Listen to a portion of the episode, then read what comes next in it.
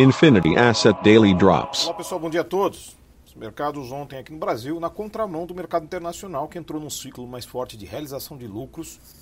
E aqui, uma alta de 0,87%, considerando que tivemos Dow Jones com uma queda de 1,36%, S&P 0,87% de queda, ou seja, literalmente invertido do Brasil, Nasdaq 0,09% de queda.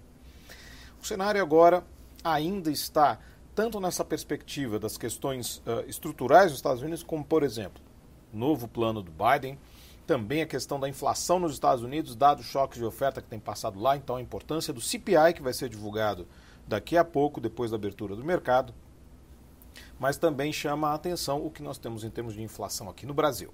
Ontem foi divulgado o IPCA, praticamente dentro das nossas expectativas, 0,31, a gente estava projetando 0,32, dentro dos componentes também ali muito próximos do que a gente estava projetando, mas demonstrando que a inflação no Brasil teve um shift exatamente saindo de uma pressão muito grande que tinha de combustíveis, agora se convertendo a uma pressão de alimentos e, em breve, de energia, tudo isso devido à questão climática e o período de secas aqui no Brasil.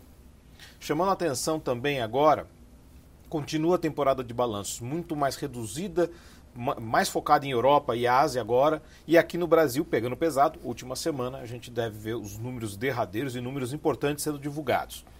Para a agenda de hoje, nós já tivemos uma série de dados sendo divulgados na Europa. Tivemos o PIB no Reino Unido, CPI na Alemanha, CPI na zona do euro, tivemos manufaturas, produção industrial, tivemos números na China, ou seja, já há uma coleção de dados a chamando a atenção, mas que em parte influenciam o mercado, que está com a Europa positiva nesse momento, mas futuros Nova York em queda. O dólar subindo contra a maioria das divisas do DXY, uma força relativamente grande. As commodities Sobe o petróleo nesse momento, relativa força agora superando 1%, chamando a atenção poucos eventos no Oriente Médio. Entre as commodities metálicas, só sobe o minério de ferro e o cobre. É isso aí, pessoal. Tenham todos uma ótima sessão e bons negócios. Infinity Asset Daily Drops.